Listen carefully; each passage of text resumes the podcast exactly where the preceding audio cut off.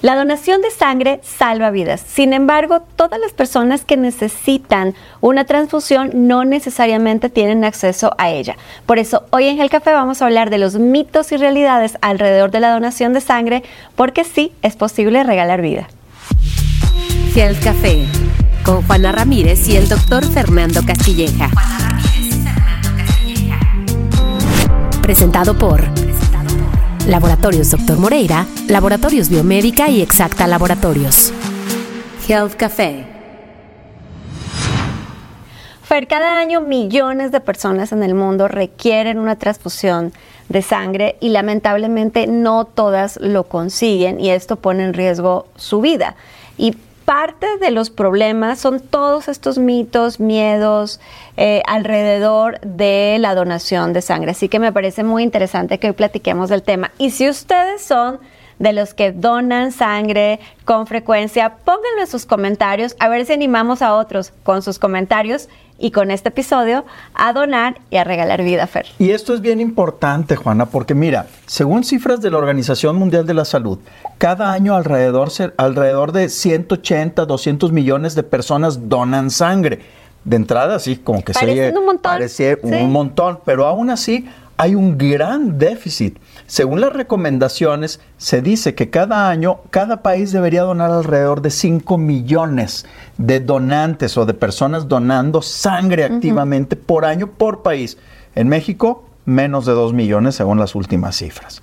Ahora, otro caso otro tema interesante, otro dato que es muy puntual, es que en teoría, en los países desarrollados donde hay una gran cultura de la donación, se realizan alrededor de 31 donaciones por cada mil habitantes. Eso me impresionó, que incluso donde se dona mucho, en teoría, mucho significa 31 personas por cada mil. Por cada mil. En México, apenas 6 personas por cada mil habitantes donan sangre en alguna de las modalidades. A ver, y normalmente eh, o es más frecuente que se necesite una transfusión en los dos extremos de la vida, ¿no? O con los niños o con los adultos mayores.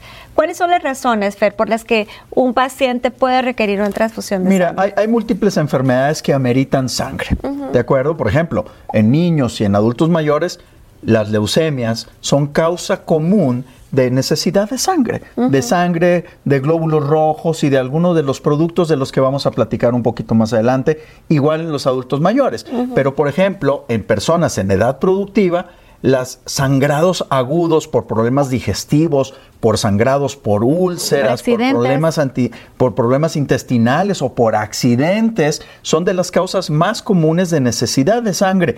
Ahora, otros tipos de, de, de, de, intervenciones importantísimas son las cirugías de corazón, uh -huh. las cirugías de trasplantes de órganos o las cirugías de columna, las cirugías ortopédicas complejas, necesitan sangre. Entonces, es todos este, todo este perfil de pacientes en algún momento va a requerir una unidad de sangre. Pero decías al comienzo que requerían de alguno de los productos que se derivan de la donación de la sangre. Cuéntanos un poquito de eso. Mira, la sangre, o sea, uno típicamente escucha a, a, nuestros papás o nuestros abuelos que decían, vamos a donar una pinta de sangre. ¿Qué es una pinta de sangre?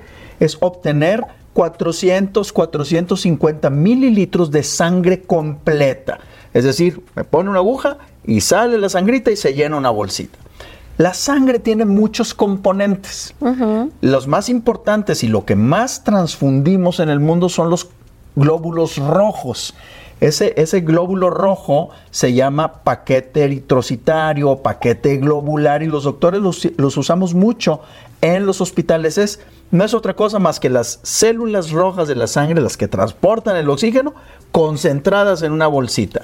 El resto de los componentes se diluyen en el plasma. Uh -huh. Y el plasma tiene otros componentes, sí. algunas Ajá. otras proteínas y algunas otras cosas, además de las plaquetas, que también son células que vienen en la sangre completa y que también se puede transfundir directamente. Ok, entonces este segundo eh, producto que se deriva de la donación de sangre, que es el plasma fresco congelado, que recuerdo que en la pandemia hablábamos de la transfusión de plasma convaleciente de pacientes, dicho de otro modo, que pacientes que ya se habían recuperado de COVID y entonces a través de una transfusión le ponían este plasma a personas que estaban infectadas de COVID. Mira, lo que tiene el plasma, que es el segundo componente más importante así de la sangre, es que tiene muchas proteínas.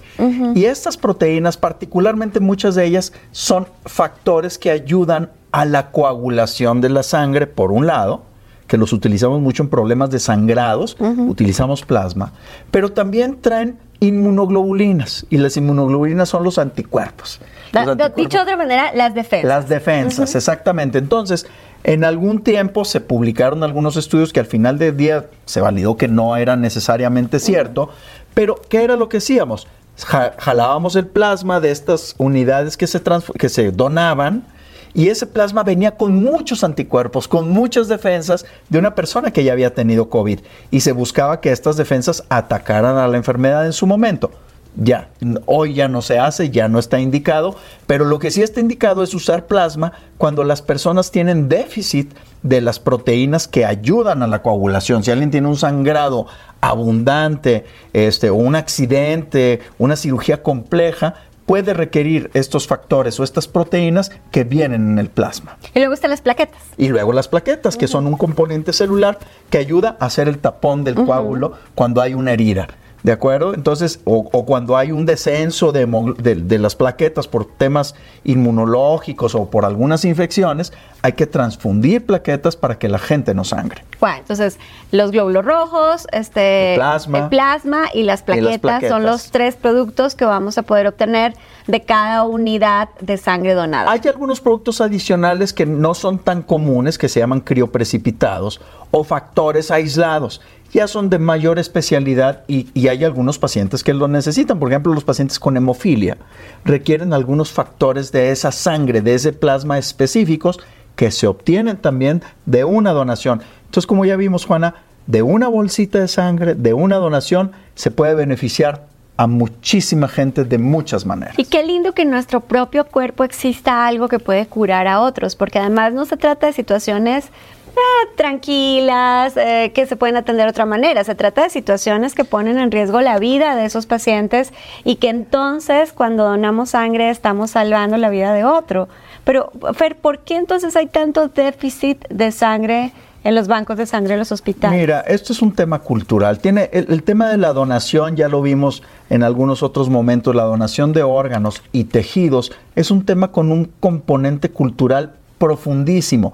Por eso podemos ver que los mayores índices de donación son en países que tienen un nivel de educación y de culturización pues más avanzados.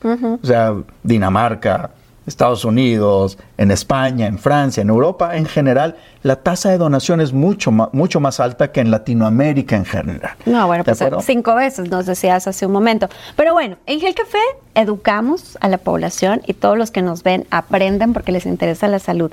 Fer, ¿quiénes pueden donar sangre?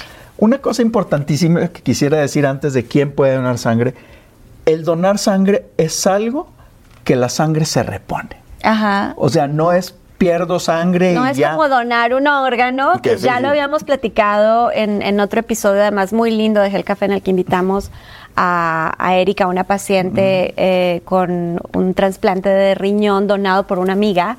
Eh, pero no es como eso, es algo que se va a reponer. Que se va a reponer el plasma. Si te hidratas bien y comes bien, en 24, 48 horas se repone el plasma tal como lo entregaste.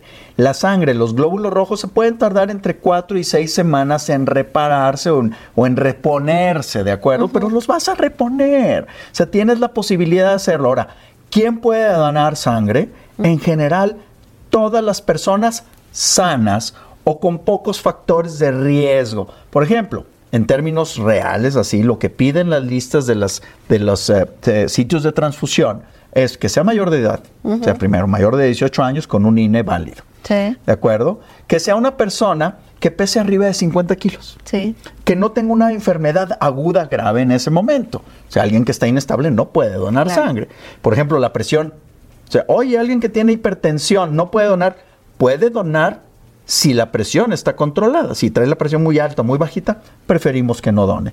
Una mujer, en general, puede donar sangre a menos de que pasen dos cosas. Uno, que esté menstruando en ese momento. O dos, que esté embarazada en ese momento. ahí preferimos no hacer la donación. ¿Quién más? Personas que tienen venitas muy chiquititas, bracitos muy finitos, preferimos que no se acerquen porque los podemos lastimar y no va a ser una, una donación fácil. Ahora, a todas las personas que tienen algún factor de riesgo, por ejemplo, de enfermedades que pueden transmitirse por la sangre, como VIH-Sida, hepatitis B, hepatitis C o sífilis, que son enfermedades que nosotros podemos identificar si tenemos los factores de riesgo o no, nos tenemos que autoexcluir. Se tienen que autoexcluir y decir, no, a ver, hay una alta posibilidad de que yo tenga esta enfermedad, pues no voy a donar. Aparte es bien sencillo, porque cuando vas a donar sangre llenas una encuesta que esa encuesta es autoclasificable, entonces ahí uno declara eh, sus condiciones y entonces en ese momento deciden si eres un eh, donador viable o no y te vas a sentar en un reposed y te van a poner una agujita bastante decente, por cierto, y ya, simplemente esperar que la bolsita se llene, que toma este a gente le toma 10 minutos, 10 hay alguien que se toma 20 máximo y ya está y luego sales, desayunas y todo es muy fácil. Hay un tema muy importante que siempre nos preguntan los pacientes y es la seguridad de la sangre. Ajá. O sea, más allá de que el tipo sanguíneo sea el correcto, eh, que me vayan a poner una sangre que sea aplicable para mí, es importante saber que hoy en todo el mundo, y es una política internacional, existe la política de sangre segura. ¿Qué quiere decir esto? En primer lugar, yo me autoadmito a ser un, donante de sangre o me autoexcluyo si yo identifico que tengo algún factor donde yo puedo mandar o donar sangre no segura. Pero si no. Pero, y ya una vez que yo digo, sí, paso, paso, paso, todos los requisitos, súper bien. Entonces lo que sigue es que me toman una muestra de sangre antes de la donación. Ok. Y a esta muestra de sangre le van a hacer pruebas. Ok. Para ver que esa sangre no tenga algún dato de infección. Le van a hacer pruebas de HIV-Sida, le van a hacer pruebas de virus B, le van a hacer de hepatitis B, de virus de hepatitis C, pruebas de sífilis, para ver que yo no vaya a hacerle daño con esa transfusión de sangre a alguien. Entonces, de esa manera, a cada unidad de sangre que pasa todas esas pruebitas, luego esos resultados me los dan a mí también y es información para mí. Claro, claro. Es un análisis que, que no me haría de otra manera, a menos que lo hiciera o lo pagara. Entonces, me dan ese resultado, yo ya sé cómo estoy, me dicen el nivel de hemoglobina, cómo están mis plaquetas, me dicen esos resultados y además a la sangre se le pone un sello de sangre segura para quien vaya a recibir esa sangre en el sector público o en el sector privado, tenga la certeza de que esa sangre es segura. Ojo, en esa sangre no viene mi nombre, ¿sí? O sea, no es una sangre que vaya etiquetada. claro. Yo te la paso a ti, Juana, Juana, tú me la pasas a mí. Esa donación va al banco de sangre, porque cuando yo la necesité, la agarraron del banco de sangre de alguien que fíjate que un dato bien revelador es que de cada 10 donaciones en México, 9 donaciones fueron eh, porque tengo un familiar en el hospital y se necesitan tantas unidades y entonces empiezo ahora a compartir por WhatsApp, oigan, mi papá, mi tío, mi abuelo está en el hospital, necesitamos donantes de tipo A positivo, A negativo, positivo, etcétera. Y entonces, imagínense, nueve de cada diez donaciones son justo porque ya hay una necesidad sentida y específica en el hospital y apenas uno de cada diez porque tiene la cultura de la donación. Así que, Fer, para promover la donación de sangre en el país, ¿por qué no rompemos estos mitos alrededor de la donación? ¿Te parece? Vamos a darle. Mito uno, donar sangre es peligroso para el donante. Definitivamente no si el donante está sano y estable. Ya dijimos, si alguien tiene la presión descontrolada, no es conveniente. Si alguien tiene anemia, no es conveniente donar. Pero si eres una persona sana, arriba de 18 años, arriba de 50 kilos, con enfermedades crónicas controladas, es seguro totalmente. A lo mejor te duele el bracito donde te pusieron la punción, a lo mejor se te hace una hematomita, pero hasta ahí, en general, es muy seguro donar sangre. Dos, tienes que ayunar mucho para poder donar sangre. A ver, sí debe haber cierto nivel de ayuno, entre 4 y 8 horas de ayuno. ¿Por qué razón? Porque si acabas de comer, va a haber mucha grasa en la sangre de esa comida, entonces no es posible hacer una donación.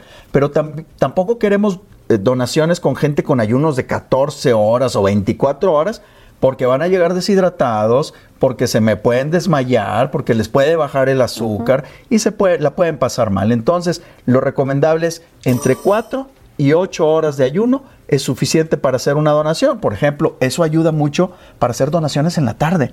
O sea, tú puedes ir a trabajar en la oficina en la mañana, puedes ir, comes a la hora de tu comida normal y te esperas poco más de cuatro horas para ir a que te hagan todos estos análisis, el procesito, y a lo mejor seis, siete horas después estás donando sangre y de ahí te vas a cenar. Buenísimo. Un mito que me choca porque además tiene que ver con prejuicios que deberían ser ya parte del pasado. Ahí les va. Tres. Las personas de la comunidad LGBT no deben donar sangre. Eso es un mito totalmente. Las personas LGBT son tan sanas o tan enfermas como tú o como yo. Y tienen las exclusiones que tenemos todos los seres humanos. O sea, es la misma exclusión, no hay exclusiones específicas para el grupo LGBT. Tienes uso de drogas intravenosas, igual que yo, pues no puedes donar. Tienes la posibilidad de tener VIH-Sida, pues tampoco puedes donar igual que yo. Eh, la posibilidad de virus B, virus C, es la misma que yo pueda tener. Entonces, eso es un gran mito. Si perteneces a este grupo de personas, dona. Acércate, sé honesto, llena como todos debemos ser honestos, llenemos el formulario y si pasamos, a donar. Sí, que además en el formulario no pregunta a qué tipo de comunidad pertenecemos. Absolutamente. Esto no se pregunta porque es un respeto totalmente a la individualidad y a, la vida de, la vida de cada quien. Cuatro, no puedo donar sangre porque sufro de presión arterial alta. Como lo mencioné hace ratito, también es un mito si tienes la presión controlada. O sea, alguien que llega con presión descontrolada o hacia arriba o hacia abajo, preferimos que no done sangre. Quinto mito, ¿donar sangre hace que subas o que bajes de peso? Ninguna. O sea, la subida o la bajada de peso va a depender de lo que te comas después de la donación. Entonces, no, no, no, ni, ni subes de peso, ni bajas de peso, ni nada. En ese momento te voy a quitar 500, 450 mililitros de sangre, pues eso te hace perder pues medio kilito ese día. Pero no es la forma de perder kilo. que además se recupera Y se va a recuperar muy, muy rápido. Sexto mito, porque además la sangre se guarda en un banco de sangre. Entonces, ¿la sangre cuesta? ¿Cuesta donar o cuesta que me hagan una transfusión? Mira, por ley, la sangre, ni ningún órgano, ni ningún tejido, y la sangre es uno de ellos, no se puede comercializar ni vender. Si alguien te dice, yo te ofrezco lana por tu donación, es ilegal. O sea, nadie puede recibir dinero por donar sangre ni por recibirla. Ahora, como ya lo mencionamos, a la sangre se le tienen que hacer pruebas de laboratorio para asegurarnos que sea correcta y que la persona la pueda recibir con seguridad. Esas pruebas tienen costos. Usualmente en el sector público, ese costo lo absorbe la institución, lo absorbe el Estado. En el caso de la medicina privada, ese costo se tiene que pagar y ese costo lo suele pagar quien recibe la donación. O sea, el donante está donando ya su vida, ya está donando sangre, él no tiene por qué pagar, pero sí el receptor sí en general tiene que pagar por los procesos. Ojo, no se paga por la sangre, se paga por los exámenes de laboratorio que se le hicieron a esa prueba para garantizar que yo la recibiera de manera segura. Entonces, hay que tener mucho cuidado con ese concepto. Oye, Fer, pues mientras te escuchaba decir que apenas en México unos dos millones de personas al año donan sangre, imagínate que todos los que escuchan Gel Café, que tenemos que decir y presumir que unos dos millones de personas nos escuchan, nos vamos este año y donamos, pues hasta duplicaríamos la cantidad de sangre en los bancos de sangre. Y recuerden, que un día la vamos a necesitar nosotros y ojalá que ese día existan las unidades necesarias para atenderse y que ya no sea apenas uno de cada diez el que dona proactivamente, sino que lo hagamos porque cuando donamos salvamos vidas. La donación altruista se puede llevar a cabo en todo el país y ustedes se pueden acercar a todas las instituciones de salud que tengan un banco de sangre a ser donadores altruistas. Y eso se les va a reconocer. Se pueden acercar a la Cruz Roja, se pueden acercar a, las unidades del Seguro Social, al ISTE, a, a, Pemex, a, Fuerzas Armadas y en los hospitales privados o los hospitales de cada uno de los estados de la República. Todos tienen acceso a sistemas de donación de sangre. Entonces, en la medida que ustedes lleguen, eso le va a servir a alguien eventualmente a salvarle la vida. He visto cualquier cantidad de pacientes que tenemos de emergencias o en la sala de terapia intensiva que requieren, o en quirófano, que requieren urgente sangre y no hay. Sí. Y entonces los hospitales tenemos la buena fortuna que han creado redes, tanto públicos como privados, en concierto para decir, ¿sabes qué? Necesito 10 unidades de sangre tipo A la buscas y la puedes traer de otro hospital de la misma región o inclusive de otras ciudades del país. Sí, pero ahí el tiempo también es importante, así que espero que todos los que vieron este episodio hagan dos cosas. Uno, lo compartan, para que seamos más los que nos animemos este año a donar sangre. Y si ustedes ya lo escucharon, ándenle, donen sangre, nos cuentan en Spotify, en YouTube, donde nos vean, nos cuentan, ya fui, lo voy a hacer este año, que sea uno de esos propósitos. Muchas gracias por escucharnos, Fer. ¿Dónde te encuentran? Como Fernando Castilleja en todas las redes. Y a mí como Juana Ramírez o Juana Ramírez hoy. Nos vemos el próximo miércoles para hablar de salud aquí en Gel Café. Gel Café. Presentado por Laboratorios Dr. Moreira, Laboratorios Biomédica y Exacta Laboratorios. Health Café.